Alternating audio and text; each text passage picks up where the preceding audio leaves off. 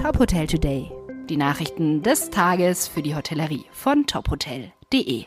Mit Anna Rockenfeller. Der Umsatzrückgang im Gastgewerbe ist gravierend. Nach Angaben des Statistischen Bundesamtes ging dieser im Vergleich zum Ausnahmejahr 2020 von Januar bis Juni 2021 nominal um rund 36 Prozent und real um 38 Prozent zurück. Bezogen auf das Vorkrisenjahr 2019 verzeichnete das Gastgewerbe laut DIHOGA Bundesverband preisbereinigt sogar rund 62 Prozent weniger Umsatz. Die Zahlen verdeutlichen laut Guido Zöllig, Präsident des DIHOGA Bundesverbands, die verheerenden Auswirkungen der Corona-Pandemie auf das Gastgewerbe. Die Politik sei nun gefordert, die dauerhafte Öffnung aller Betriebe sicherzustellen. Einen erneuten Lockdown dürfe es nicht geben.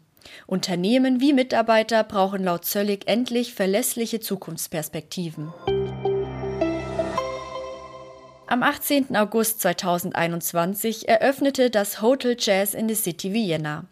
Das dritte Haus der Lifestyle-Marke der deutschen Hospitality wurde gemeinsam mit dem Immobilienentwickler MTK Group AG und dem Architekturbüro BWM realisiert. Ein elementarer Bestandteil des Hotelkonzepts ist nach Unternehmensangaben die Musik, welche in allen Bereichen des Hotels erlebbar sein soll.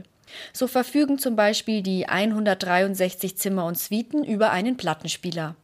Daneben plant das Hotel täglich Live-Musik, Konzerte und spontane Sessions. Und in der Rooftop-Bar mit Blick über Wien sollen die Gäste zukünftig Künstler im Rahmen eines Wohnzimmerkonzerns erleben. Der schwäbische Mikrowohnspezialist iLive hat die Eröffnung des zweiten Hauses seiner neuen Serviced-Apartment-Marke Rioja by iLive im Münchner Stadtteil Obersendling bekannt gegeben.